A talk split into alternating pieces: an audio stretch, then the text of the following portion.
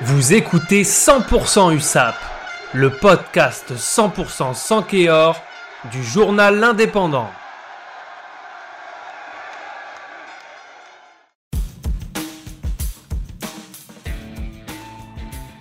Jeudi 3 septembre 2020, en ouverture de la Pro D2 saison 2020-2021, l'USAP se déplaçait à Biarritz au Parc des Sports Aguilera devant une petite affluence de 5000 spectateurs, coronavirus oblige.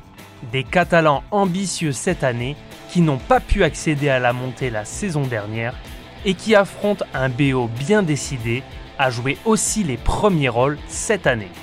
La première mi-temps s'achève sur le score de 15 à 0 pour Biarritz, qui a mieux débuté que Perpignan en étant plus mordant. Deux essais signés Francis Sailly, le néo-zélandais, et Steve Barry, transformé par Gilles Bosch, le natif de Perpignan, ayant porté le maillot catalan de 2009 à 2013.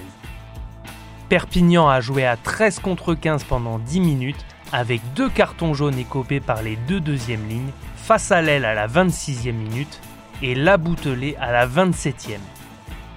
En seconde période, Perpignan est revenu dans le match avec deux essais coup sur coup, un à la 52e signé Genesis Pele Pele Lemalou et Lucas Vellarte, le talonneur qui remplace Charles Gelly à la 46e. Une seule transformation réalisée par Jaminet, tout juste rentré en jeu. Biarritz s'est fait peur, mais l'emporte finalement 21 à 12.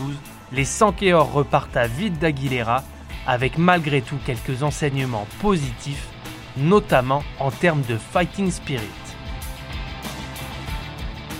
Vous avez écouté 100% USAP, un podcast réalisé à partir des écrits de Mathieu Terratz et Johan Lemort. Vous pouvez nous retrouver sur l'indépendant.fr, les plateformes de streaming, Spotify, Deezer et Apple Podcast.